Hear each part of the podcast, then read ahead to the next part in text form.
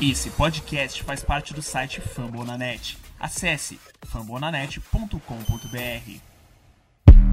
I don't do the most, but I do a lot. I'ma make a toast, cause we still alive. No big, I feel like Pac. I shoot a shot. I'm coming in hot.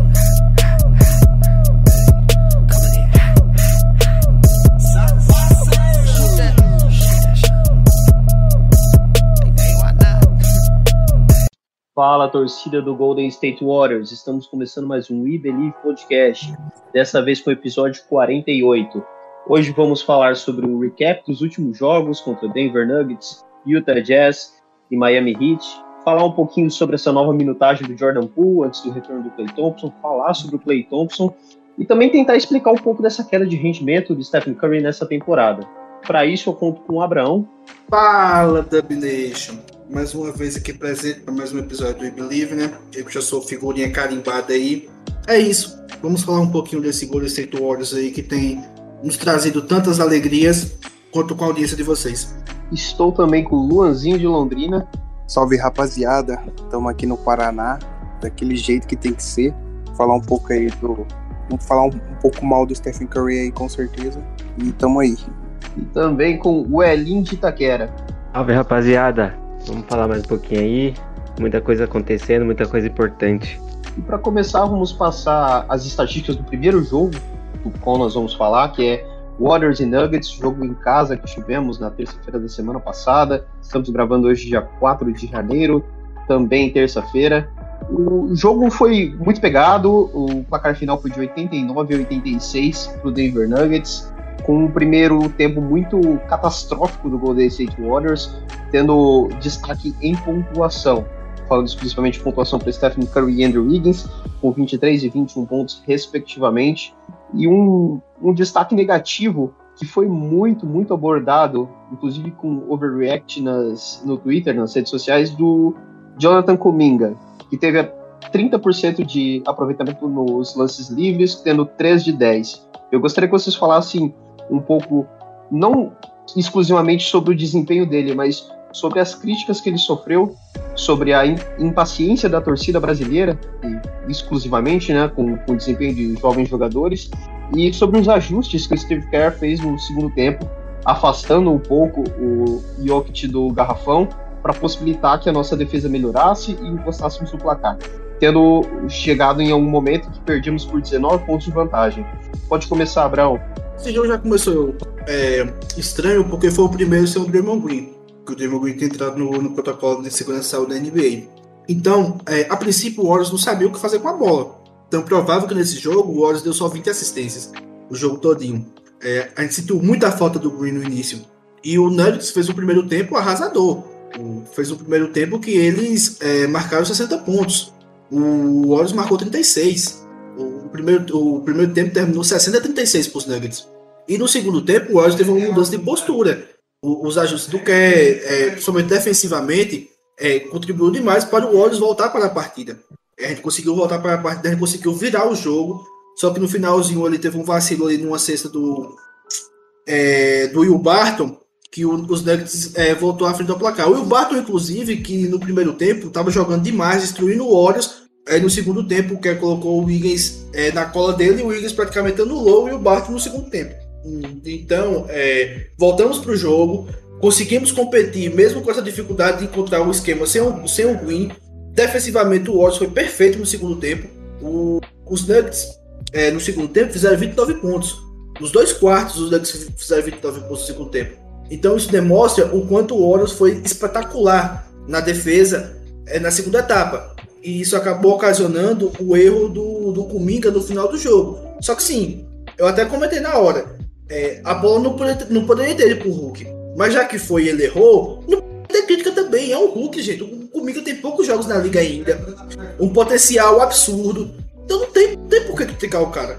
E ele foi muito mal em lance livre e tudo mais. Só que isso é uma coisa que ele vai melhorar. Ele foi mal em lance livre, mas ele foi bom em field goal. Ele chutou 50% de field goal na partida.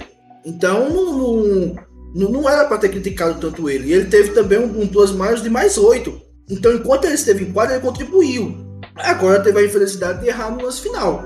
Foi uma derrota assim que dava pro Warriors ter vencido, não venceu, mas pelo que, que a, se a partida se desenhou, eu acho que a gente tem que tirar muito mais pontos positivos do que negativos, principalmente essa questão defensiva, porque você é, limitar um time que tem é, Nikola Jokic, que tem Will Barton, que tem Jamaica Green, que são caras que, que, são capazes de pontuar a 29 pontos é, no segundo tempo de uma partida, é para elogiar. Então eu acho que a derrota foi ruim, só que a gente pode tirar muito mais pontos positivos do que negativos, principalmente defensivamente. E outro ponto, a gente tava sem o Green e seu impacto do Green defensivamente também. Então isso mostra que nossa defesa vai muito além do depois da temporada, que é o Draymond Green. Nossa defesa é boa, é consistente.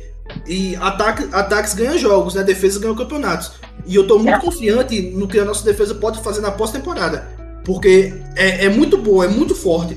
Tem, muita, tem muitos jogadores defensivamente que podem mudar um jogo. E isso, é, de certa forma, nos playoffs faz muita diferença. Abraão, tá com um pouquinho de ruído do seu barulho de fundo, tá? Não sei se você consegue arrumar aí para as próximas falas. Deixa eu dar um tempinho aqui para continuar.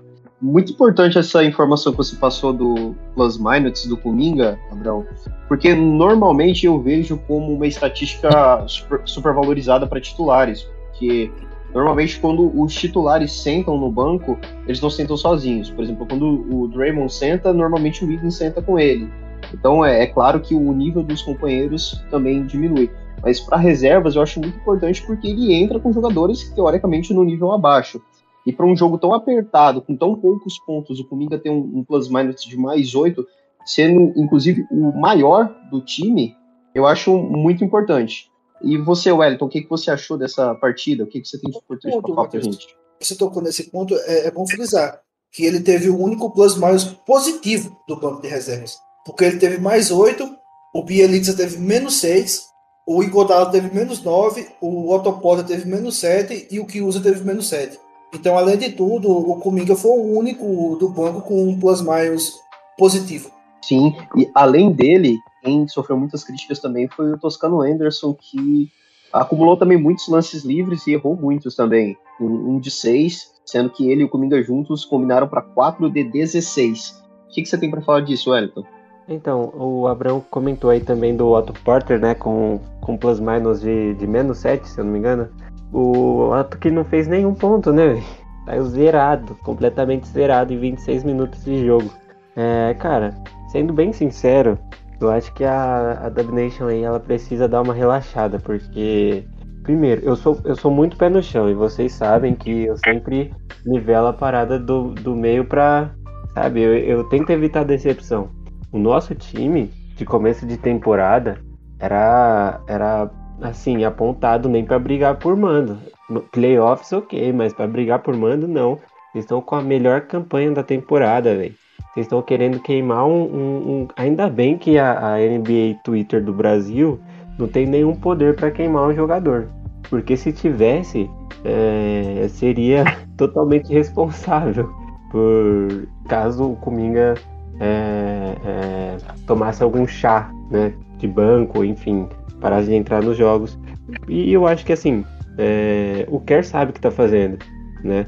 O nosso time, depois que virou a dinastia, tem tido um problema gigantesco com, com rookies. Foi assim com o Pool. Pool tá, tá arrebentando aí. Mas o Pool foi fritado no, na primeira temporada dele. O cara não tinha confiança para fazer um arremesso, entende? Então é uma coisa que tem sido recorrente. Se você vê os nossos prospectos de, de 2015 para cá, é só piada, uma piada atrás da outra. Né? Tem o Jacob Evans, o, o tricampeão lá, o Macau, é, o, o outro que foi pro Lakers lá, o, o, o Cook. Cara, sabe? Nosso, nós, nós não estamos formando novos jogadores.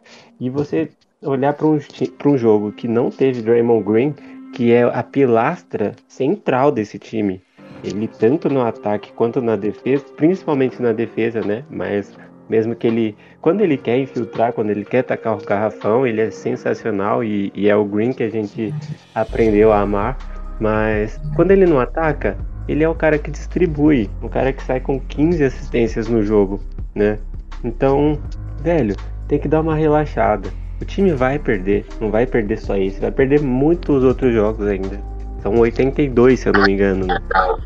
É, então a, a Dub Nation precisa dar uma relaxada, porque a nossa campanha é, é ótima, né? É a melhor da liga. Então a gente tem um time muito balanceado, um time estava sem a, um, a, uma das principais, se não a principal técnica tática dessa equipe. Então é, tem que ter um pouquinho de calma. Não, não foi culpa do Cominga, que errou o lance livre, que, que errou o game winner, não sei o que. Cara, acontece. É, o time já aprendeu com certeza e já o Kerr já tirou o, a, o ajuste que ele fez do segundo para o terceiro quarto, maravilhoso. A gente anulou o Nuggets. Então eu esperava um Jokic muito mais próximo mesmo para doutrinar no garrafão e a gente conseguiu segurar, sabe? O Jokic saiu em um jogo é, de 19 rebotes, mas com 22 pontos. E o cara que é o último MVP, entendeu? Então o Nuggets também está vindo numa, numa melhora muito boa da sua equipe, mas até que perder por três pontos foi totalmente aceitável. Então acho que é isso aí. É importante falar isso mesmo sobre os nossos calouros, porque eu acredito que pelo menos a maioria dos torcedores do Golden State Warriors aqui no Brasil, 50%, começaram a acompanhar é, pós 14-15, né? Quando começamos a entrar na dinastia, quando começamos a disputar realmente título. E muitos não, não lembram ou sequer sabem que o Stephen Curry era cotado para ser trocado pelas recorrentes lesões dele no tornozelo. Poucos sabem que o Clay Thompson quase, quase, quase foi trocado pelo Kevin Love. Então, é, esses que vocês veem hoje como pilares do nosso time, nem sempre foram vistos assim. Então é, é importante ter paciência. Né? Luan, o que, que você tem para falar para a gente tanto desse assunto do Cominga quanto do, desse jogo do Denver Nuggets? Estão me ouvindo aí? Sim. Como eu disse o, no começo que a gente estava falando aqui em off, foi um jogo que eu oscilei bastante, estava com muito sono. E, cara, é, é paciência, como ele falou, mano. O patamar mudou, questão de, de que a gente tá super bem. E tem que ter paciência com os caras, não, não, adianta querer acelerar, não dar um passo maior que a perna, que, que não vai. A gente tá com um time consistente, com um time bem, com um time contender aí para brigar pelo título e tudo mais. E, então não precisa querer acelerar o processo de desenvolvimento do, dos caras, principalmente do Kuminga, que é um, um cara com potencial enorme. Eu acho, no meu ponto de vista, que o Kerr devia dar assim, mais minutagem para ele, um pouco mais do que tá tendo. É, mas é, cara, devagar. Devagar. Não vai ser de uma hora para outra que ele vai estourar. É um processo de desenvolvimento normal. E é isso, cara. Foi uma derrota amarga, só que esperada, né? Os desfalques aí importantes. O irmão Green, que é o pilar do time, cara. Nossa, o que o irmão Green fez ontem foi, foi atuação genial, coisa que ele anda fazendo. Então, foi uma derrota que eu particularmente já, já esperava. O time do Denver é bem consistente também. Mas é que nem o El falou. O El, se eu não me engano, falou vai vir bastante derrota ainda. Isso é normal. É uma temporada gigantesca e exaustiva. Então, estou bem tranquilo em relação a isso. Um outro ponto para passar para vocês comentarem antes de passarmos para o próximo jogo é quanto à última jogada da partida. Nós, no último episódio, elogiamos muito Steve Kerr, falamos sobre o gênio que ele é, sobre os ajustes que ele faz no, no segundo tempo. Isso, esse jogo é inclusive uma prova disso, né? Porque ele ajustou a nossa defesa para o segundo tempo, para que nós possássemos, é, pudéssemos voltar para o jogo. Mas o que vocês têm a dizer sobre a última jogada da partida? Onde ele pediu o timeout, faltando, salvo engano, 2,7 segundos, e quem arremessou a bola do jogo foi o Igodala claramente não é um especialista de bola de três, falando principalmente pela fase da carreira que ele está. É, enfim, de carreira, né, mais próximo de terminar de começar. É, o, o que, que vocês têm para falar, não especificamente só dessa jogada, mas sobre o, o, Steve Kerr desenhando jogadas no fim do jogo? Porque eu, particularmente, vejo que, que isso é uma falha dele é, recorrente. Há vários anos ele é, não consegue desenhar jogadas eficientes no fim do jogo. Quando ele consegue desenhar para o Curry ficar com a bola, ele sempre sofre double team e muitas vezes deixando a bola em situações de improviso. E que vocês falassem um pouco disso e também sobre é, que muitas vezes ele não utiliza corretamente os timeouts dele, né? que aca- acaba não manuseando muito bem o, tempo de jogo. Pode ficar à vontade para falar. Eu vou começar. É, primeiro, o, todo mundo sabe que o Kerr ele é um gênio. Né? É um cara que entende muito de basquete. Tem essas, esses casos aí que você falou de, de ter um, não ter muito timing para pedir o, o timeout. É, desenha. o- a nossa equipe ela é assim. E não sei se vocês vão concordar comigo. Mas o que eu percebo dessa equipe é que se ela não tiver com o jogo muito encaminhado, dificilmente ela vai virar. Se nos dois últimos minutos, um minuto e meio, a gente não estiver ganhando, provavelmente a gente não vai virar a partida. Porque o Kerr não vai ter esse feeling de pegar e parar o jogo, e aí vai desenhar uma jogada, e aí vai desenhar pro Curry, pegar na zona morta, meter uma bola de três ou é na cabeça do garrafão, sei lá. É, não é uma característica muito grande desse time. Então, é, eu acredito que se o jogo não está encaminhado, é, tem grandes chances da gente sair perdendo. Né? Essa semana a gente até teve um jogo que, que o Curry foi clutch e tal, foi bem parelho o jogo, mas o Kerr tem toda essa questão de ser um gênio, né? de ser um cara que faz ajustes muito importantes na equipe, principalmente no terceiro quarto da morte, que é quando a gente mata as pessoas. Mata as pessoas não, desculpa o jogo. Só que se a gente não mata no terceiro quarto da morte, provavelmente a gente morre. Então não sei se. Eu queria até que o Abraão, que é o cara das estatísticas aí, é, é, falasse um pouco disso, porque isso me mostra muito, cara. É, é, eu percebo muito isso nessa equipe, sabe? É que assim, né? Na verdade, o Warriors é muito mal no, no clutch time há muito tempo. Não é, não é de agora, não é de duas temporadas, é de pelo menos 10, 10 outras temporadas que o Warriors é muito ruim no clutch time. No clutch time, não basicamente no clutch time, né? Já que o clutch time é nos 5 minutos. Nos últimos dois minutos. E eu acho que isso tem muito a ver do, do, do Curry ser inexistente nessa parte do jogo. Não, não, é que ele não tenha nenhuma bola é, clutch, que ele, nunca, que ele não tem. Ele só tem um, um buzz beat na carreira que foi pra empatar o jogo. Que foi aquele contra o New Orleans Pelicans. Então, tipo assim, não é que ele seja um, um extremo. Que ele seja ruim, mal, não, mas ele também não é bom. É, é uma parte do jogo que ele peca muito. E nessa questão do Kerr, eu concordo com a parte de desenhar jogadas. Realmente o Warriors é um time ridículo para desenhar jogadas no final do jogo. E eu acho que isso já é, já é englobado nisso. É Porque o Warriors é um time muito ruim. O Duran no Warriors não era bom nesse, nesse tipo de arremesso. O Duran não tem nenhum buzz beat com o Warriors, por exemplo. E ele é um cara que, que é, por muito tempo foi decisivo pelo Warriors, só que nessa parte do jogo não conseguia. Nem ele, nem o Curry, nem o Thompson. O Warriors não tem nenhum jogador para isso. O, o, o, o, o cara que. O líder de buzz, de, de buzz beat do Warriors desse atual elenco é o Damian Lee. O Damian Lee tem dois com o Warriors. Ele é o líder de, de buzz com, com, a, com a Jesse do Warriors. O, o DeRozan teve duas na última semana. Então, tipo assim, o Warriors realmente é um time horrível para isso. É, agora sim, sobre o pedido de tempo. Sobre o tempo eu não concordo muito. Porque eu acho que o Kerr tem muito uma abordagem de, de Popovich também. Nesse sentido de pedir, de, de- de pedir o tempo, é, de deixar o jogo rolar mais um pouquinho e às vezes pedir tempos seguidos quando ele vê que a coisa tá muito ruim. Então eu acho que o, que Kerr tem muito esse filho de, de, de Popovich. Então eu acho que eu não vejo problema nisso. Nessa questão de gerenciamento de tempo, dos tempos. Agora, realmente, essa questão de desenhar jogadas é, não é uma coisa boa. E se, e se fosse eu desenhando jogadas, eu não desenharia nenhuma pro Curry. Eu procurava outros jogadores, porque o Curry, mesmo sendo o Curry, ele não costuma acertar esse tipo de arremesso. Você tem algo pra complementar, Luan? Podemos passar pro jogo contra o? Cara, é um pouco preocupante, que nem o, o Elton falou, eu concordo. É, a parada sobre. Caralho, mano. Ô, Matheus, corta aí, mano. Eu tô assistindo o jogo aqui, a torcida do Corinthians tá invadindo o estádio, mano. É pra assistir o jogo contra o Resende, parça. Puta que dá, pariu. um, dá, dá uns 10 segundos aí pra poder Prioridade. encontrar na edição. Caralho, a torcida tá invadindo o estádio, mano. É pulando os muros. Em Birubiru we trust. Eu não, cur- eu não curtava não, mano. Deixa, deixa. A hora que eu puder, você fala só um. Espera uns 5 segundos aí, manda bala.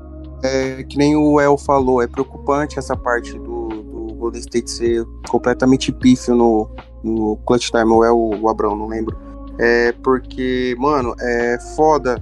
É, eu acho que a gente, o Steve Kerr, o Golden State, é, é muita, tipo assim, é, pega muito na parte de ter várias, vários jogadores bons no time. Então não se preocupa muito com treinar jogadas de jogo porque vai estar tá apertado ou não. A gente tem sempre o pensamento de que o jogo já vai estar tá ganho, faltando dois minutos, três minutos. Que é quando a maioria das vezes acontece mesmo. É difícil um jogo do Golden State, tanto pro, pro clutch time ou pro overtime. Então, mas é bem, bem. Cara, essa parte do Golden State é bem falha. É, a gente é pífio no, nos últimos minutos, não temos uma jogada e, e, não é sempre que sai do papel, que não, sempre que sai em quadro que, que o Kerr passa na prancheta, né? Pode acontecer coisas que, que não, não são previstas. Então, é, esse é um problema do Golden State que não vai ser resolvido. Eu acho que vai ser uma coisa que enquanto, enquanto o Steve Kerr estiver lá, enquanto a gente tiver essa base muito sólida aí de, de caras aí, vai ser uma coisa que vai ser, vai ser assim. Mas é. É isso. É isso. Certo. E antes de passar para o jogo do Utah Jazz, queria que vocês comentassem se se sentirem confortáveis sobre o adiamento do jogo contra Denver, o segundo jogo dessa sequência, pois eles não tinham o, o número de jogadores mínimo necessários para colocar em quadra. E logo após o anúncio do adiamento do jogo, que ocorreu no início da noite da, da quinta-feira, o Draymond Green no Twitter é, deu umas declarações fortes, inclusive, falando que claramente o Golden State Warriors estava sendo prejudicado, porque o Warriors uh, não tinha uh, jogadores na, na, no jogo de terça-feira, no primeiro jogo contra Denver, não tinha Draymond, não tinha o Poole ainda, não tinha Moody, não tinha Damian Lee, e foi obrigado a jogar com o Denver Nuggets, e eles uh, não, com, não foram obrigados a jogar. Para eles, a liga abriu uma exceção o que prejudicaria o Warriors, porque o Warriors perdeu o primeiro jogo com os desfalques e eles, não te, eles tiveram o privilégio de não jogar, e algo que, que muda o calendário do Warriors, porque obrigatoriamente nós teremos um back-to-back -back que foi anunciado que será em março. Vocês têm algo a comentar sobre isso, sobre essa, esse posicionamento da liga de uh, liberar uh, o adiamento de jogo para um time, não liberar para outro? Se aí vocês acham que favorece algum time ou outro? É que tá totalmente perdido, né?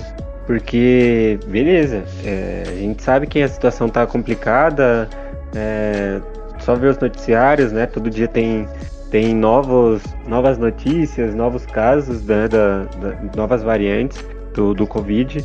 E a coisa tá pegando lá. Então tem muita gente no protocolo de segurança de saúde da liga. É, todo dia entra jogador nesse protocolo.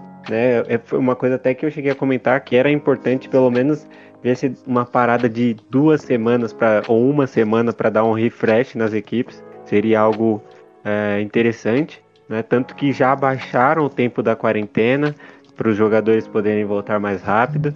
Mas é aquilo que mostra, né? A NBA mostrando que é só negócio, velho. É, não, é isso que o Dre fala. E ele falou muito forte, foi muito incisivo que, cara, os jogadores são apenas peças ali e que, tipo, ninguém tá nem aí com, as, com, as, com a saúde dos caras.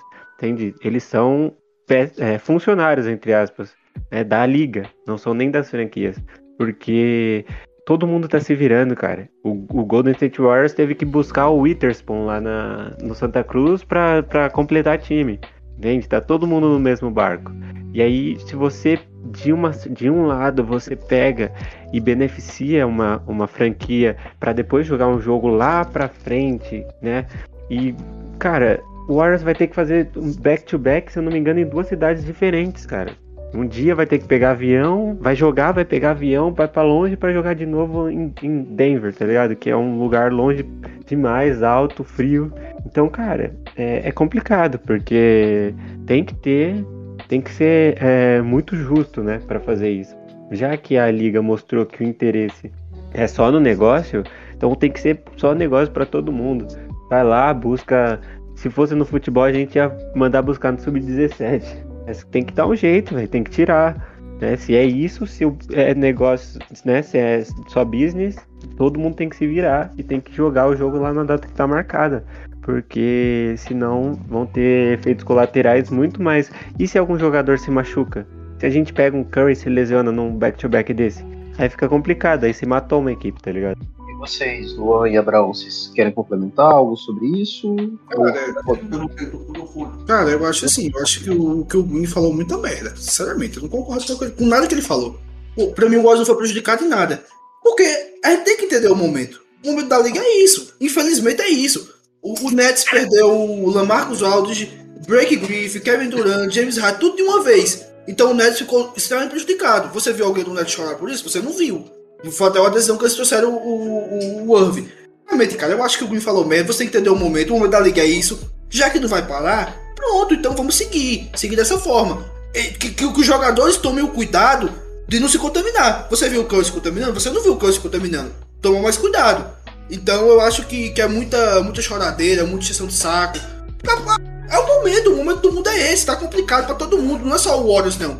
Não é só o Warriors tá prejudicado. E se os Nuggets jogassem todo mundo, eles, eles, eles iam estar prejudicados também? Então, pô, eu não concordo muito não. Eu acho que tá todo mundo no mesmo barco e tem que, tem que remar junto. Eu achei que o Gui só quis dar uma. Dar, dar, dar uma injeção de saco mesmo, porque ele é polêmico. E, e deu aquelas declarações. Só que eu não concordo, não. Não concordo em nada. Inclusive, porque é o momento. Vai fazer o quê? Tem o que fazer.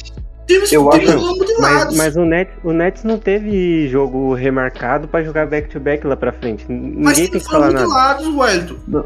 Então, E os, então os Nuggets têm que jogar com outros jogadores também? Aliás, tem que jogar com sete jogadores, já que eles não tinham outros disponíveis? É o Então, momento. mas não, tem que dar um, é o momento, é justamente e- isso que eu falei. É o momento, tem que dar um jeito, tem que pegar jogador de onde não tem, velho. Tem que buscar lá nas filiais da D-League. Porque Eu- tá todo mundo no mesmo barco. Você vai ficar re- remarcando o jogo e você beneficia uma equipe, querendo ou não. Por isso que eu concordo com o Green, porque ele falou. Não, não acho que não vou deve ser. defender o meu aqui.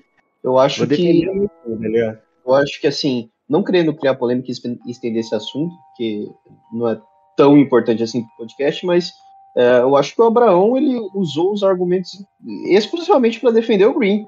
Se tá todo mundo no mesmo barco, é exatamente isso. O Denver Nuggets tem que remar como todo mundo tá remando. Só que eles não têm os seus jogadores disponíveis. Isso é a Tem regra da liga. pô. Tem que dar um jeito. Não, só que não, não é assim, gente. Não é, os jogadores do Nuggets entraram no protocolo um dia antes. Um dia antes, então eles tinham que assinar com o primeiro jogador, com a primeira pessoa que passou lá. E ia passar 15 vice-papali lá no vice-papali de Denver. Falar, não, vem cá, vou assinar com você, torcedor, vem cá jogar. Não é assim que funciona também. É por isso que eu não Não. Porque não é Não, como é- se os Nuggets tivessem uma semana pra assinar com. Pra ter outros jogadores disponíveis. Eles não tiveram esse tempo. Não, mas a gente não tá falando de passar um na rua e pegar para assinar. É, o Denver Nuggets também tem time afiliado na G-League, eles também têm jogadores monitorados lá na G-League. Então eles poderiam muito bem ter 8, 9, 10 jogadores para colocar em quadra nesse jogo. É isso que a gente tá falando, mas eu acho que vocês concordam comigo que não, a gente não deveria se estender tanto nesse assunto, né? Então vamos passar pro próximo jogo contra Utah Jazz. Jogo que, jogo que aconteceu em Salt Lake City.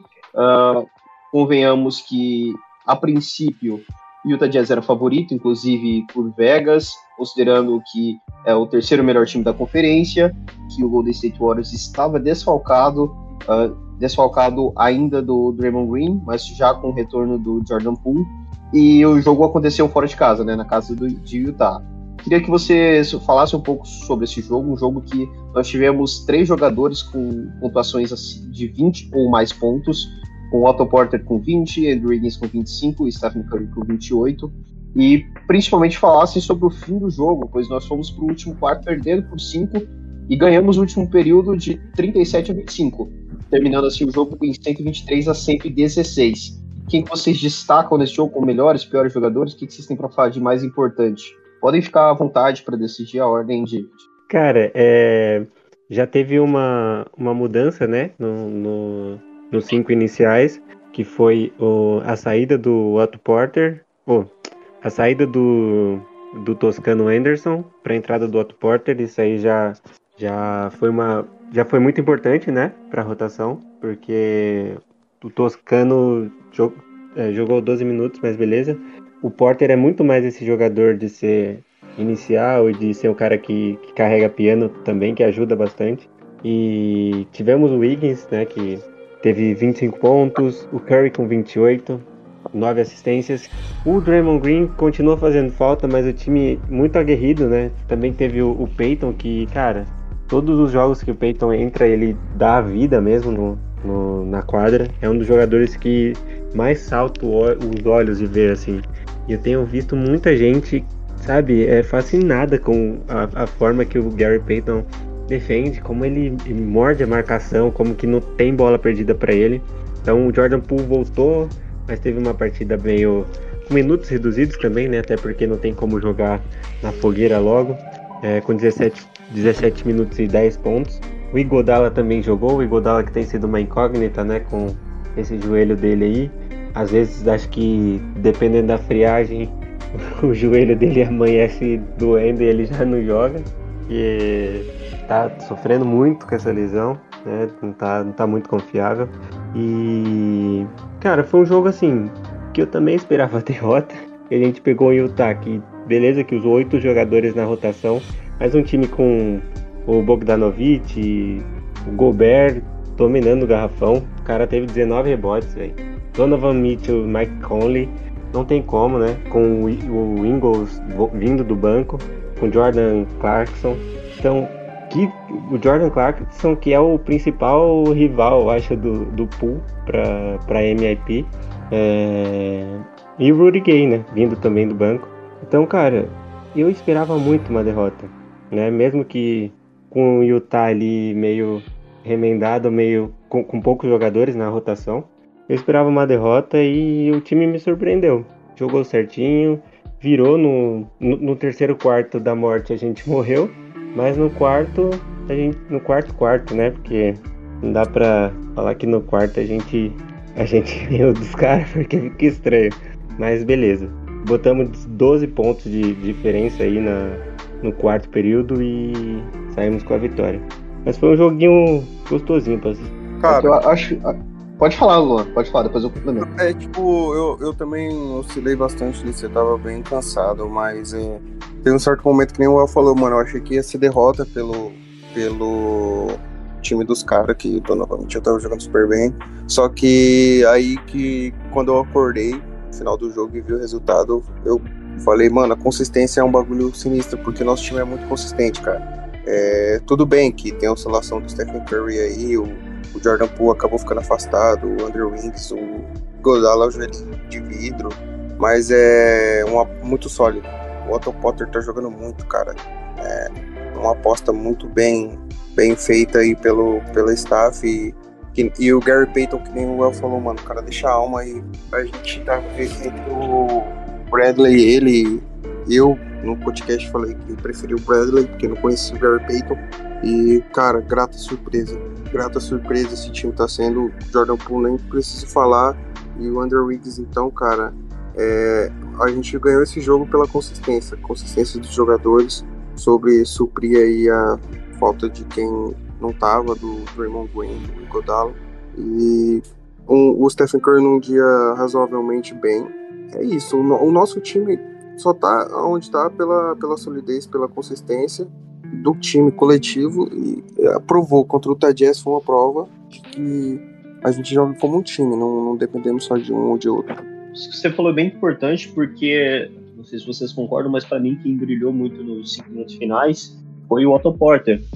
Notadamente é, é reserva do time, né? Então isso mostra ainda mais a nossa profundidade, apesar dele ter sido titular nesse jogo. Eu creio que o Abraão, no comentário dele, vai, vai falar sobre as assistências que nós tivemos, mas algo que eu quero destacar é como nós utilizamos bem os arremessos de média distância nessa, nesse, nessa partida. É, explorando um pouco a, a, defesa em drop que o Utah Jazz utiliza para na tentativa de não expor o Gobert, que a, a defesa em, do, em, drop é aquela em que o, o pivô ele não vai até o final do pick and roll, ele acompanha o, o pivô adversário até metade do caminho e para dois passos da cesta de três para recuar para proteger o aro. Isso deu muito espaço tanto para o Porter quanto para o Andrew Wiggins dar os arremessos que eles gostam de média distância. Tanto que, é, claro que não são só média distância, tem também bandejas, mas nós tivemos 46 arremessos convertidos dentro da, do garrafão, fora da linha de três pontos, tendo apenas 17 bolas de três. Então, quero passar para o Abraão comentar um pouco sobre esse jogo, falar sobre eficiência e as assistências que nós tivemos. É, só uma correção rapidinho, Matheus. Foram 29 é, arremessos de 2. 46 arremessos foi o total da partida. Com a, contando 17 bolas de 3. Beleza. Pode é, mandar bala, então. Mas, inclusive, eu concordo com você nisso. É, o Warriors explorou muito bem é, essa questão dos, arremessos de 2 e explorou bem os arremessos de 3 também. O Warriors nessa partida ele teve 53,5% de field goal é, geral contando já com os arremessos de média distância que o Matheus é, brilhantemente destacou, e teve 53,1% do perímetro. Foram 17 bolas de 3 e 32 tentadas. Então foi um Warriors muito, muito, muito eficiente. Claro que também que para mim o destaque total dessa partida é o Steve Kerr, porque o Warriors estava sem o Demon Green e distribuiu 39 assistências nessa partida. Então, assim, é, é, é surreal isso. Porque estávamos sem o portador da bola e mesmo assim fizemos a maior marca de assistência da temporada, que foi 39, o que mostra o quão os ajustes do Steve Kerr de uma partida para outra foram importantes. Porque na primeira partida contra os Nuggets, a gente deu 20 assistências. Aí agora contra o Utah, a gente foi e deu 39. Então foi tudo fruto do quanto o Steve Kerr é gênio. E foi contra outro gênio que era o Queen Snyder. Porque o Queen Snyder também é, é, é, um, é genial, é um treinador top de linha da NBA. E, e, foi muito bonito ver a disputa deles. Porque o Kerr engoliu o Queen, o Queen Snyder no primeiro tempo. Na volta do intervalo, no terceiro período, o Queen Snyder engoliu o Kerr, que foi quando o Utah virou o jogo e, fez um parcial de 41 a 22 no terceiro período. E o Steve Kerr foi lá e engoliu o Queen Snyder novamente no quarto período, que quando foi o Warriors fez 37 a 25 na parcial e venceu o jogo. E teve esses momentos, como, como o Matheus já destacou anteriormente, do, das, das bolas de, de média distância. Então é isso, eu acho que foi um masterclass do, do, do Steve Kerr, porque 39 assistências sem o Draymond Green é, e da forma que a gente venceu o Utah fora de casa, que sempre foi uma pedra no sapato. Até na época da dinastia, sempre tivemos jogos muito apertados contra o Utah. Então eu acho que para mim foi a melhor vitória na temporada e só demonstrou o quanto nós temos um gênio no banco, que apesar de todos os pesares que já discutimos aqui no, no podcast hoje, é, continua sendo um gênio, merece ser o treinador do ano e o Warriors tem um, um esquema estabelecido o Warriors tem um, uma maneira de jogar. O, o Warriors extrai o melhor de, de todos os jogadores. E isso é muito raro em todos os esportes. É, eu tenho. Eu assisto, eu assisto três esportes afinco e tenho quatro times entre eles, que são dois de futebol, é, um aqui no Brasil, outro na Europa, como eu acho que muita gente aqui. É, eu tenho um time na NFL e tenho o Golden State Warriors. O único time meu que tem um treinador, um treinador de verdade, é o Golden State Warriors. E por isso eu valorizo muito. Porque eu sei o quanto isso é difícil. Ter, ter um treinador desse nível. Ter um cara que extrai o melhor dos seus jogadores. Ter um esquema consolidado. Então é por isso que eu elogio tanto o Kerr, por isso que eu defendo tanto o Kerr. E essa partida contra os, contra os Jazz foi uma, uma amostra disso. Uma amostra de quanto, o quanto você tem um treinador, o quanto você tem um esquema consolidado é importante. Certo, e agora passamos pelos primeiros dois jogos, antes de entrarmos no jogo contra o Miami Heat. Vamos para o nosso bloco de recados.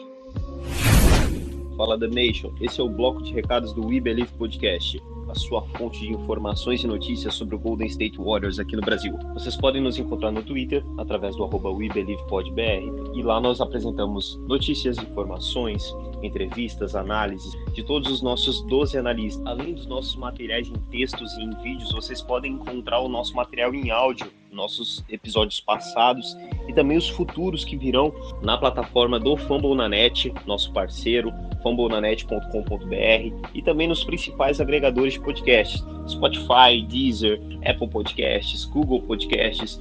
E é muito importante que vocês nos sigam nessas plataformas que vocês acompanham, para que os algoritmos desses agregadores de podcasts possam entender que nosso material é relevante, que está agradando as pessoas e que possa chegar até mais pessoas. E não só isso, é importante também que vocês espalhem a palavra, que vocês cheguem naquele amigo de vocês que gosta de basquete e apresente o nosso podcast, por mais que ele não seja fã do Golden State Warriors. Nosso parceiro, Fumble na Net, tem 14 podcasts agregados de 14 franquias da NBA, então é muito possível que ele encontre uma casa, encontre amigos para ele poder conversar sobre basquete. Então não deixem de nos seguir, não deixem de espalhar a palavra do basquete para os seus amigos. E por último, mas não menos importante, é bom lembrá-los da nossa parceria com a Loyal Spot, loja de artigos esportivos com jerseys de NBA, jerseys de NFL, camisas de futebol.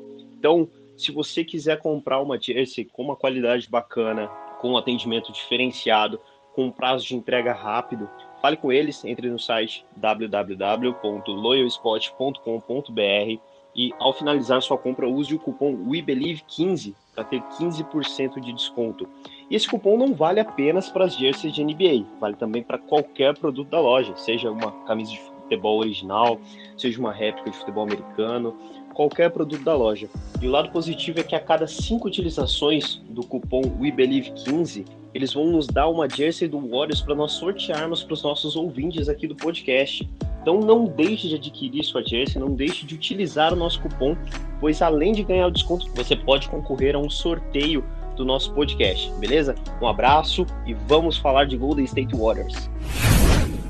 Então, nosso terceiro jogo nessa sequência foi contra o Miami Heat, agora em casa, onde vencemos por 115 a 108, em um jogo onde o Miami estava esfacelado por lesões, pela, pela Covid, pela contaminação. Uh, ainda perdeu o Jimmy Butler no decorrer da partida, no final do terceiro quarto. E queria que vocês falassem um pouco sobre como foi o jogo, o, o que possibilitou que o Miami uh, fizesse um jogo tão pegado com o Warriors, sendo que eles, saiu, eles saíram tão atrás no início do jogo, se recuperaram mesmo com o time desfalcado e nós só conseguimos abrir vantagem de fato quando o Jimmy Butler machucou o tornozelo. E também de quebra, queria que vocês falassem um pouco sobre o jogo do Stephen Curry, né? Que eu deixo para vocês comentarem, mas foi patético, acho que não tem outra palavra para comentar, mas é, eu não queria que vocês se atessem apenas a essa partida, porque essa foi é, pior do que o normal, mas sobre a queda de rendimento que ele vem tendo nessa temporada, é, sobre ser uma da, das piores em aproveitamento, se não a pior, da carreira dele, é, e o quanto isso pode afetar o Warriors lá na frente. Se vocês acham que isso é algo decorrente da idade dele, uh, que não é mais um garoto, né? Tá com 33 anos. Se isso pode vir da rotação, se isso pode vir do cansaço por, pelo acúmulo de jogos. O que vocês acham que explica essa queda de rendimento deles? Que, diga-se de passagem, não é de agora, desde o início da temporada. Cara, é, falando sobre o jogo, eu falei agora há pouco que o time do Golden State Warriors ganhou o jogo contra o Jazz pela consistência. Só que, cara, do mesmo jeito que, do mesmo jeito que a gente é consistente, a gente tem uns momentos de apagão, oscilação muito bizarro no jogo. Acho que a gente estava 12 ou 14 pontos na frente do Miami e os caras empataram a partida, acho que foi no segundo ou no terceiro quarto. E, cara, é bizarro essas coisas acontecerem porque não pode, não pode. Um time que quer brigar por título, quer brigar por final de conferência, que quer estar tá em primeiro lá na, na conferência, não pode ter uma oscilação dessa dentro do jogo, porque custa caro. Não custou caro pela, pelo time que a gente tem. O Andrew Wings, é, o Jordan Poole super inspirado, o Draymond Green jogando fino do fino do fino. É, a gente não, não, teve a derrota por causa disso, pela lesão do, do Jimmy Butler, porque a oscilação de, de, de em certos momentos ali é bizonha, tipo, não dá para entender o que acontece. Você vai analisar, tentar analisar, você não entende. Então, uma run de 8-0 pros caras, 10-0 pros caras que do nada, assim.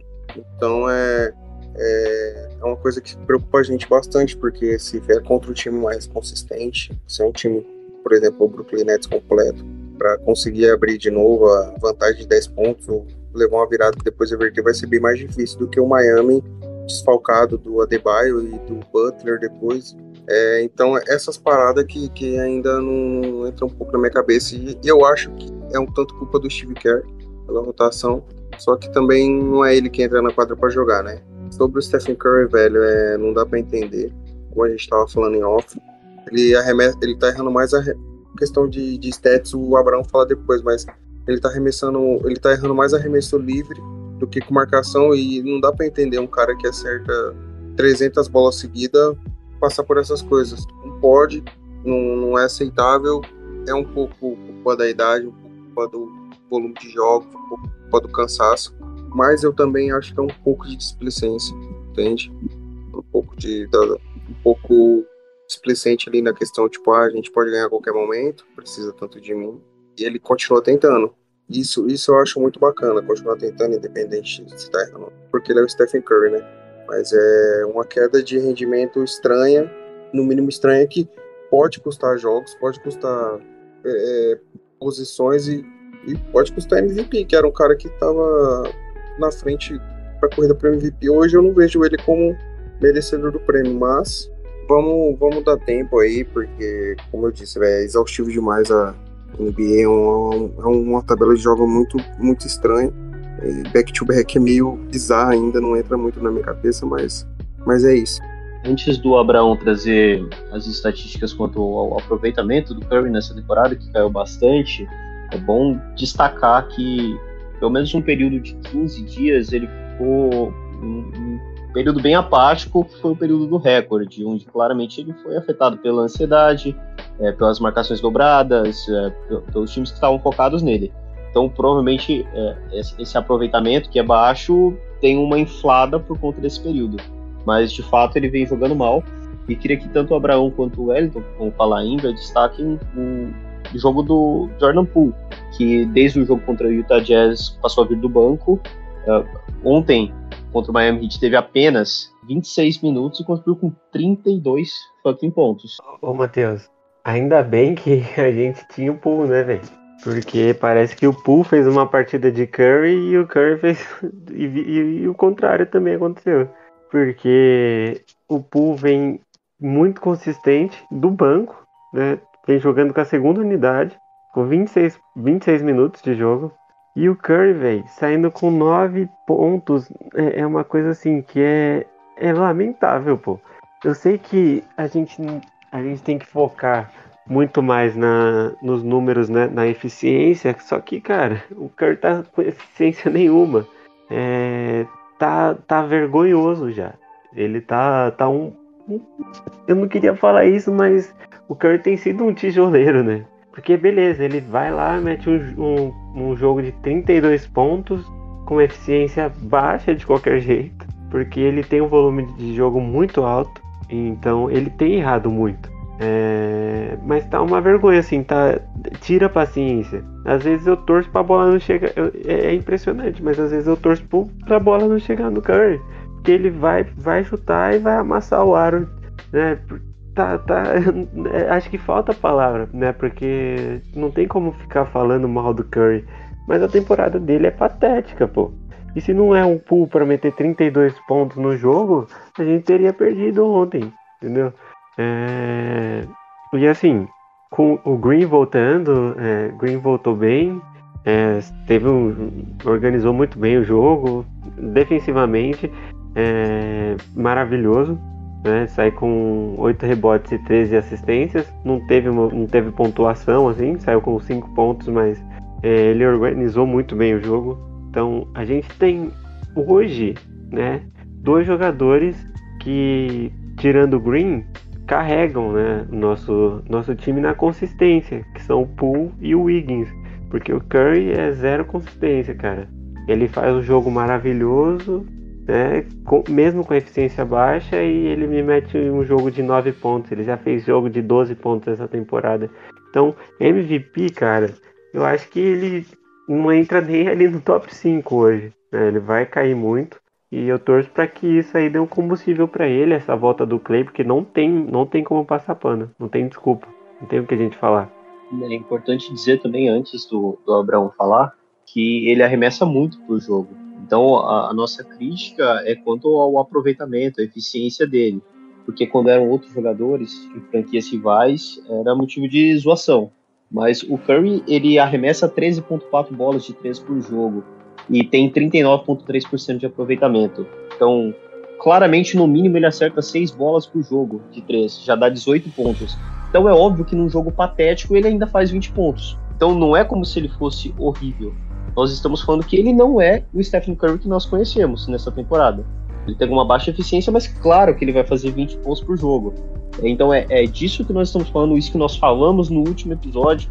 E para não falar só de coisa ruim, Falamos também do Jordan Poole, como o Wellington falou, que é, com uma minutagem muito melhor, muito menor, fez o, o, o bastante para nos carregar para a vitória e claramente agora mostrou que, que, vai brigar mesmo pelo prêmio de sexto homem da temporada.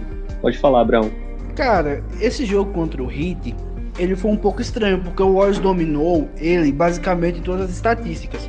É, foi mais um jogo que o Warriors deu 39 assistências, inclusive. É, nos últimos dois jogos aí, o Warriors deu 78 assistências e 91 arremessos convertidos. É, o Steve, o Steve Kerr Tactics, né? Que só mostra o quanto o Steve Kerr é competente. Mas o Warriors foi melhor que o Heat em aproveitamento. O Warriors teve 48%, o Heat 41%. foi um pouquinho pior em rebotes, mas a diferença é irrisória. O Heat teve 49, o Warriors 43. O Heat deu 24 assistências, o Warriors, como eu falei anteriormente, deu 39. O Heat cometeu é, 18 turnovers, o Warriors cometeu 12. O Warriors fez 27 pontos em contra-ataque, o Heat 6. O Warriors fez 59, 59 pontos do banco, o Heat fez 28. Só que aí tem um detalhe: o Heat fez 26 pontos em turnovers do Warriors, o Warriors fez 12 em turnovers do Heat. E isso foi o que colocou o Heat no jogo. Porque não tinha condições, não tinha lógica. Era pro Warriors ganhar esse jogo por 20 pontos. Ganhou por 7. Só que ao final da partida, ganhou o melhor time. E foi uma partida muito é, boa do, do Pool, com 32 pontos. Muito boa do Eagles, com 22 pontos. Mais uma vez, o Eagles muito consistente.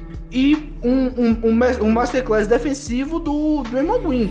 O Draymond Green nessa partida foi extremamente espetacular. Aquelas últimas duas posses ali defensivas do Green foi algo totalmente absurdo. E quando o Wellington fala que o Draymond Green é o jogador mais consistente do Warriors da temporada, eu discordo um pouquinho.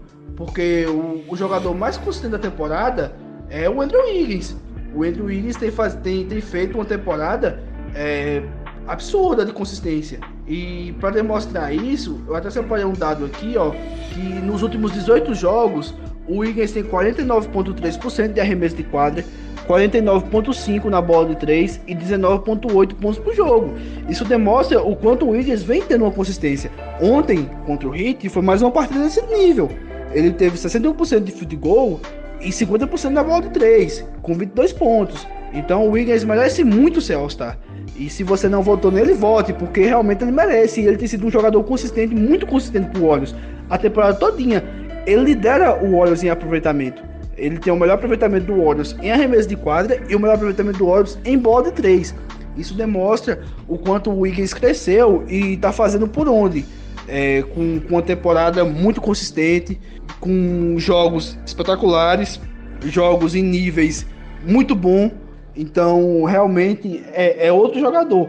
Eu que sempre defendi o Wiggins é, até na temporada passada e tudo, só que realmente ele teve uma baita evolução. E isso é o dedo da comissão técnica, né? O dedo do técnico. Sobre o Curry, é, para mim essa é a pior temporada dele em muito tempo. É a pior temporada dele com o Steve Kerr, é a pior temporada desde que ele virou All-Star e é a pior temporada desde 2012, 2013. O, o, e tá com o pior aproveitamento de field goal da carreira. O Curry tá chutando 42,7% de field goal e 39,3% do perímetro. Tipo, são as piores marcas da carreira, porque eu tô excluindo é, 19 20 que ele machucou, né? Que ele só jogou 5 jogos. O, só para ter uma ideia do quão ridículo tá o aproveitamento do Curry, ele tá com aproveitamento pior do que o Westbrook. O Westbrook que é notadamente conhecido por ser tijoleiro. O Westbrook tá chutando 45%, o Curry 42%. Então realmente isso demonstra o quanto a temporada do Curry é ruim.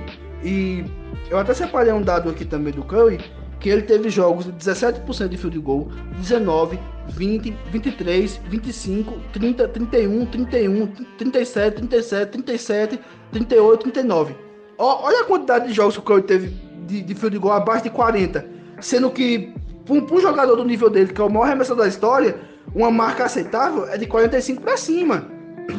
Então isso só demonstra o quanto ele tá ruim, inconsistente. Essa, e essas marcas aqui é, são. Essas marcas que eu falei, cinco são as piores da carreira dele.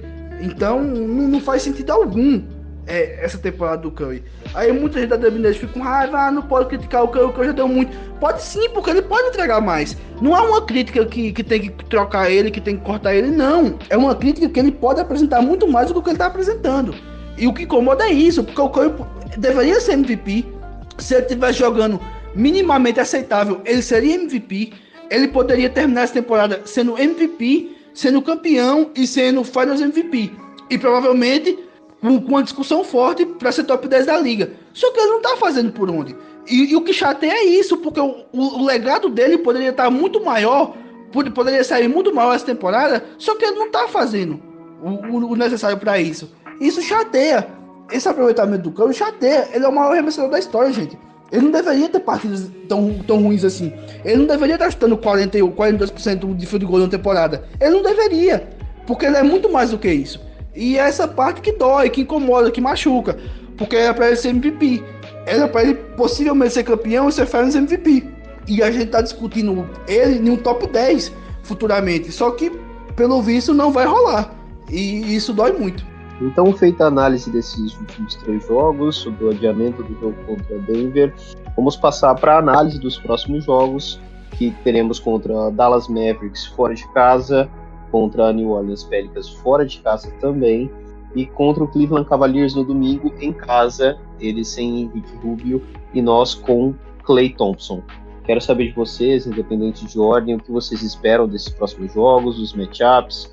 Acredito eu que o Doncic não jogue no jogo, do, no jogo do Dallas e o Pelicans vem numa sequência muito ruim, tá perdendo todos os seus jogos. Cleveland Cavaliers com desfalques, como eu disse.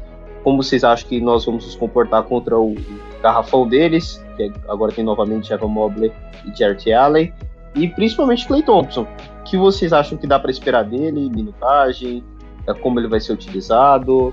Podem mandar bala. Querem que eu comece? Vamos lá então. É, cara, primeiro eu acho que a gente vai no round 3-0 aí. O Doncic, se não me engano, não joga e o Porzingis está no protocolo também de saúde da, da NBA, se eu não me engano. Ele não vai ter saído ainda. Então, eu acho que vai ser 3-0 contra o Dallas. Vai ser o jogo mais difícil. O Cavs e o Pelicans vai ser um pouco mais fácil. E por mais que, que tenha o Jarrett Allen, o Evan Mobley voltando, mas jogando muito, né? Voltando não, jogando muito. Eu acho que é, que é não fácil, mas o fator Clay Thompson, o fator casa aí, vai pesar demais, cara. Vai pesar demais. Eu acho que o Clay aí vem para uns 15 pontinhos, talvez uns 15 minutinhos também. Vamos ver o que, o que dá para esperar. E tô ansioso pra caceta, velho, com, com a volta do Clay. Mas eu acho, eu acredito, é, racionalmente pensando, que vai ser um 3-0 pra gente.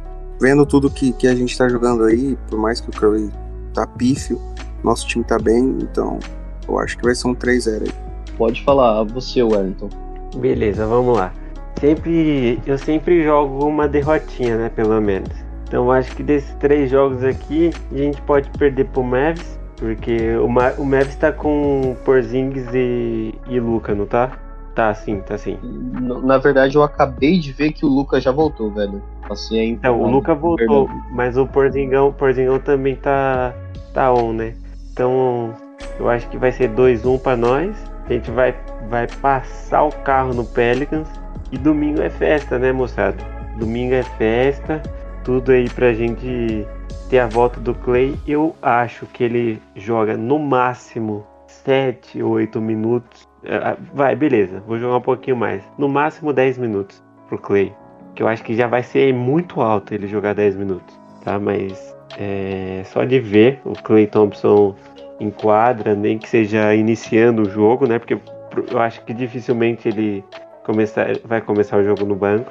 É, quero ver o Chase Hunter vindo abaixo, cara, abaixo. E, e, e, vai ser um jogo gostoso de assistir, né?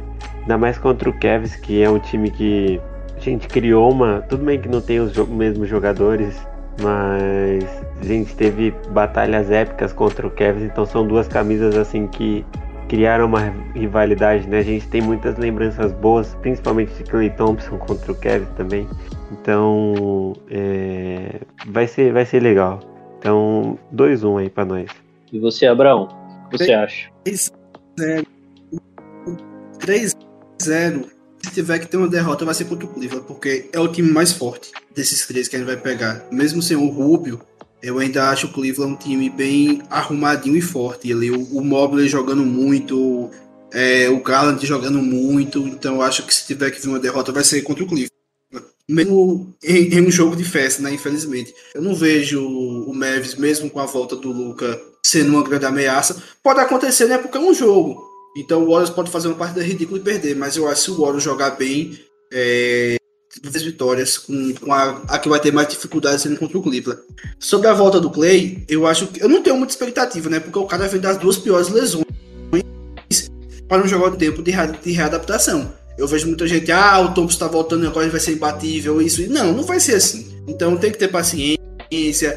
Eu só que o Clay vai voltar a jogar bem lá para março, abril. Se ele começar, se ele voltar jogando bem, vai ser uma surpresa para mim. Eu não acredito. Então, prefiro, para não me decepcionar, criar uma expectativa. Então, eu acho que Bose 3 e, e tá bom. Só, só de ter o Thompson em 4, ter o Thompson saudável, eu acho que a festa tem que ser não por, por uma grande atuação. Travou? Não, perfeito. Eu concordo com vocês. Uh, acredito que vai ser 3-0 também. Concordo com o Abraão. Acho o Cleveland o, o, time mais forte. A campanha deles diz isso. Não sei se o Rondo vai substituir o Rubio como ele estava jogando, né? Mas acho que vai ser um jogo muito difícil, principalmente pela, entre aspas, deficiência que nós temos no garrafão, que eles têm de sobra, né? E quanto ao Clay, eu acredito que vai ter essa minutagem, mesmo que vocês falaram. Ele ele vai se titular, claro, para ser apresentado para a torcida. Ele vai jogar 3, 4 minutos, vai para o banco e voltar para o fim do segundo quarto, eu acho, particularmente.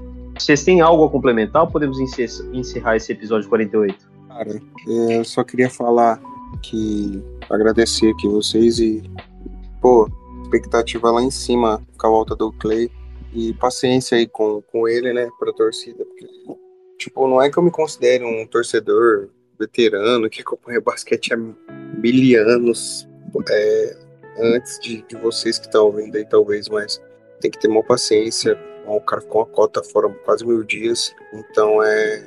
Pô, eu tô ansiosaço também, velho. Nervoso demais. Mas é isso, mano. Play vai voltar. 3 a 0 pra gente nessa run. E torcer pro Stephen Curry voltar a ser Stephen Curry, né? Que a gente tá vendo um Chris Kiosa piorado ali. Um Damian Lee ali, é, 2.0, tá, tá difícil, tá difícil. Cara, com o Clay, vo Clay voltando, jogando 12 minutos, o Kiosa não pisa mais na quadra, filho. Kiosa é, é bom, a Deus. É bom e o diabo é ruim, porque o Kiosa jogando é sangue o olho. É difícil. Agora que vamos partir para o encerramento, passar algo que eu não coloquei na pauta intencionalmente, para pegar vocês de surpresa, eu quero que vocês falem um a um qual foi o jogo mais marcante até aqui do Clay Thompson para vocês? Qual vocês lembram com mais carinho? Se é o jogo de 37 pontos em um quarto contra o Kings, se é o jogo do recorde de bola de 3 contra o Bulls, se é o jogo 6 das finais do Oeste contra o Oklahoma. O que vocês têm de mais especial na memória do Clay Thompson? Nossa, Mister vontade, Jogo 6. Mister Jogo 6. Não tem comparação. Foi, foi em playoffs, foi fora de casa, foi contra Duran, contra o Westbrook, contra Ibaka, é, no, o, o Chesapeake Energy Center pegando fogo, e o que o Thompson fez naquele jogo 6 contra o OKC é, tem um, um, espaço reservado no meu coração. Então eu acho que nada supera aquele jogo para mim. Foi o jogo mais especial do Thompson. E Mr. Jogo 6, né? Ele tem outros grandes jogos 6 em outras séries, mas aquele lá foi especial. Claro que fazer 60 pontos em 37 minutos, fazer 37 pontos em um quarto, fazer 14 pontos em 3 são especiais e são recordes da, da, da NBA. São recordes. Mas é, tudo que ele fez naquele jogo, contra quem foi, com o Warriors perdendo a série, fora de casa, é, uma temporada de recorde, é, é, o meu jogo especial e é a, a atuação do Thompson que mora no meu coração. Cara, é... esse jogo aí foi em 2016, né, Abrão? Sim, sim, na, Isso, nas finais do Oeste. É esse 16. É esse, velho. É esse, não tem como. Game 6 Clay contra o OKC 2016. Acho que ele nunca mais vai fazer um jogo desse, velho. Numa final de. Não tem como. Foi muito marcante, tá ligado? Tudo que ele fez naquele jogo. Pra mim, esse aí também. Cara, eu vou te falar que o, o, que ele tava fazendo contra o Raptors era um jogo bem parecido, hein, amigão? Então, é, eu ia para mim, cara. É, em especial é contra o Raptors porque tem o jogo 6, tem o das 14 bolas, porém contra o, quando ele voltou do vestiário, mancando para bater o lance livre e o que ele tava jogando, que nem o Matheus é, falou agora, cara, para mim o jogo mais marcante do Clay em questão emocional, para mim, tipo, eu, é, diferente, uma sensação diferente foi contra o, foi o último jogo dele, por tudo que que tá simbolizando agora a volta, por tudo que ele passou, por todos esses dias que ele ficou ausente do, do nosso time. Então, para mim é esse. Depois desse, para mim é o das 14 bolas de, de 3, porque eu tava assistindo no dia e foi Foi muito insano o negócio. Foi uma outra sensação assim inexplicável. Então, para mim esses dois jogos. Só para contextualizar para quem não lembra, é, o desse jogo que eu, que eu citei, o Wellington também citou como mais especial. Depois eu quero ouvir o Matheus também, que com certeza ele deve falar, né, qual foi o mais especial para ele. Mas foi um jogo 6, fora de casa, como eu já tinha falado, né, contra o Oklahoma de Duran, West Ibaka. E nesse jogo, o Thompson fez 41 pontos. Foi 14 de 31 nos, nos arremessos de quadra e 11 de 18 nas bolas de 3. Essa marca de 11 bolas de 3, a época foi recorde da história da liga. Foi um recorde que o Lila bateu em algum ano aí que ele fez 12. Só que é, esses 11, essas 11 bolas de 3 do Thompson teria sido. Foi, foi o, o jogo com mais bolas de 3 até então na história da NBA. Então isso, isso só mostra o quanto ele foi gigante para uma partida que era um match point, é, era uma, uma, um série point para Oklahoma, fora de casa, com o Shakespeare Energy pegando fogo, e mesmo assim ele teve sangue de gelo, foi lá, é, colocou o Warriors na partida, o Curry também jogou nessa partida, e conseguimos levar de um 3 a 1 na história das finais do Oeste.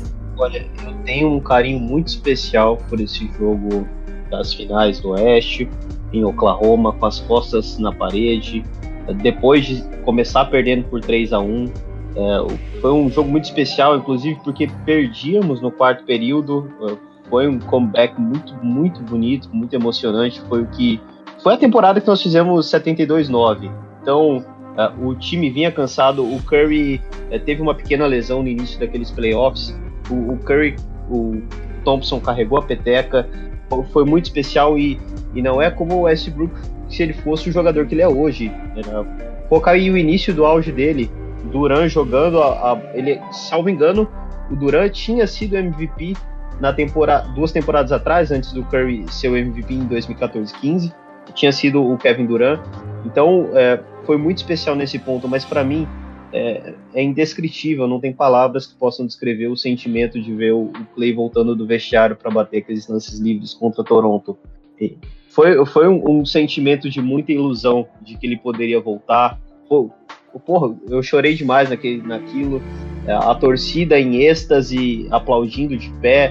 É, não tem como. Para mim são dois jogos especiais, mas eu fico muito com esse, com esse último jogo dele. Então, vocês têm algo a complementar? Podemos encerrar por aqui? Vamos lá, então. Foi um prazer ter vocês aqui conosco novamente nesse episódio 48. É, passem no mercado, comprem seus lenços umedecidos, suas toalhas, para vocês chorarem bastante no domingo.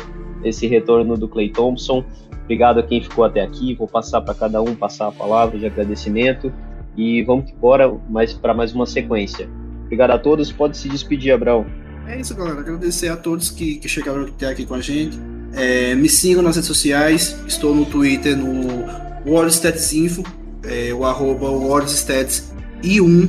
Sigam lá para vocês ficarem por dentro de todas as estatísticas, estatísticas e curiosidades sobre o Golden State Warriors. Um abraço e let's go Warriors. Manda bala, Luan. Despeça novamente. É isso aí, rapaziada. Obrigadão para quem tá ouvindo a gente, para quem sempre ouve a gente. É, para mim é sempre, sempre especial estar tá gravando aqui, sempre uma energia diferente. Sou muito grato por tudo que essa rapaziada me ensina até hoje. Então é é isso, vamos que vamos. Domingo é dia, domingo é dia. Super ansioso, provavelmente vai demorar pra caramba pra chegar domingo, mas tamo aí. Warriors Paraná, tamo juntão, gente. Falou. E antes de passar pro Wellington, algo que eu esqueci de mencionar, esse é o nosso primeiro episódio em 2022. Feliz ano novo para todos os nossos ouvintes, que possa ser um ano de muito sucesso, muitas conquistas e que seja um ano do nosso sétimo título. Pode se despedir, Wellington. E mais um detalhe que eu já tava esquecendo. ah, rapaziada, muito obrigado aí para você que esteve até agora conosco aqui. É, e vamos junto, né? Vamos junto. Tem muita coisa boa para acontecer essa semana. Jogos, jogos importantes. Tem o Kerr pra gente analisar, ver se, se vai parar de tijolar. Tem Jordan Poole vindo voando do banco para ser o sexto man do, an do ano, né? E tem Clay Thompson, velho. É, não, não consigo imaginar nada além de todo mundo no ginásio com uma bandana, só esperando aquela aquela headband do Clay, só esperando o nosso camisa 11 retornar, porque cara, tanto de falta que esse cara faz, o tanto que ele é um ícone e o tanto que ele é importante pra nós, não tem nem como. Então, pode preparar que é choro, mas um choro bom. Beleza? Abraço. Finish!